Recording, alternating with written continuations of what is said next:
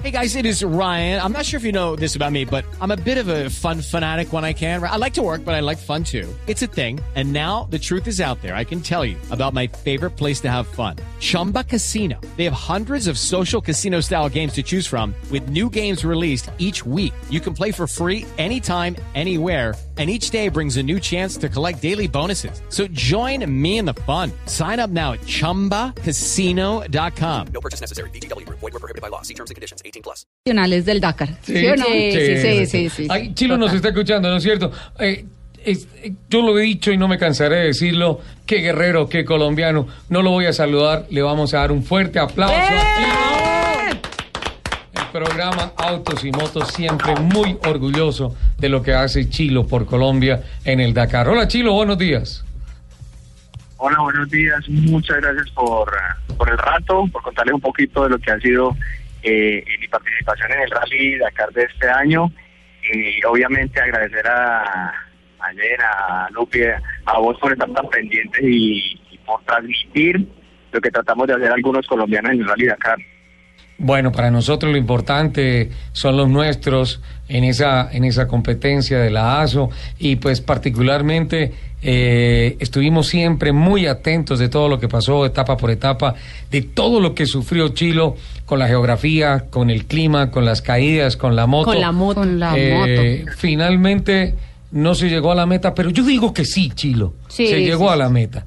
Estuvo a dos etapas, tres etapas de llegar. La segunda maratón, a tres, exacto. La segunda maratón fue la que nos, nos privó de, de, de tenerte mañana en Buenos Aires. Hoy, ya. perdón, en Buenos Aires. Hoy es sábado, eh, en Buenos Aires. Y pues, sin duda alguna, nos sentimos muy, muy, muy, muy orgullosos de que Chilo lleve la tricolor en el pecho. Chilo, me tuviste todos los días al borde del infarto. Por Dios, eso no se hace.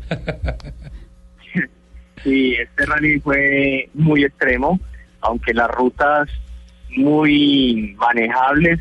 eh, el terreno en Bolivia fue muy amable con todos los pilotos porque nos hizo sol en Bolivia, pero saliendo de la cordillera nos cayó granizo o una tempestad tremenda que tuvieron que cancelar. Pero todo eso lo pasé, entrené muy duro para poder aguantar los, los climas. Los días en Ciambalá, en Ciambalá, donde es el desierto, donde estamos a 50 grados, la moto empezó a fallar. El primer día en Ciambalá, me asusté muchísimo, llegamos, llegué muy tarde al campamento, le hicieron de toda la moto todos los días, pero nunca le encontraron el fallo y faltaba la etapa más difícil que fue la de antier eh, y, y la moto se apagó a 48 grados y hice lo, lo posible y lo imposible por solucionar, me quedé sin hidratación y, y pues Uh. con, con lo que ha pasado en Dakar de arriesgar mi vida y solicité la ayuda del helicóptero. Llegaron con agua, me dejaron agua para tratar de seguir solucionando el problema y cuando iban a despegar me dieron la orden de que me tenían que llevar porque iba, iba a aumentar la temperatura y que no pueden arriesgar mi vida y, y ahí se fue todo. Vimos un Sí. video de Chilo en las redes compartiendo qué era lo que había sucedido antes de retirarse. Yo creo que más de uno nos sacó lágrimas ese Sí. video. Total, Sí. total. Sí, ese... A mí todos los videos me de Chilo me un par de lágrimas. No, a mí me debe muchas. Un par de lágrimas es que y un juego de uñas. Que la impotencia es tremenda cuando uno está bien. Yo me fracturé una mano el primer día y me reventé los ligamentos el día 4 y eso En la primera no me- maratón. No, me- no, no me dio mella, pero yo dije, no, yo sigo, así tenga que llegar con la moto retrasada, pero en el sexto es donde uno no es capaz de andar ni siquiera un metro, uno sin la moto, pues menos empujar la moto. Así que fue muy difícil y muy deprimente ese momento y, y, lo, y en el video se nota, se nota claramente. Sí, no, sin palabras, yo lo estuve viendo. Sí, no. Y no, qué dolor. Y además uno, uno frente al teléfono mirando ese video también se siente impotente y, y dice, "¿Yo ¿por qué no estoy allá? ayudando Yo voy, le ayudo a moto?". empujar, sí. Yo quiero empujar esa moto, ¿ah? Después de no, no. conocer todo lo que se ha hecho un año.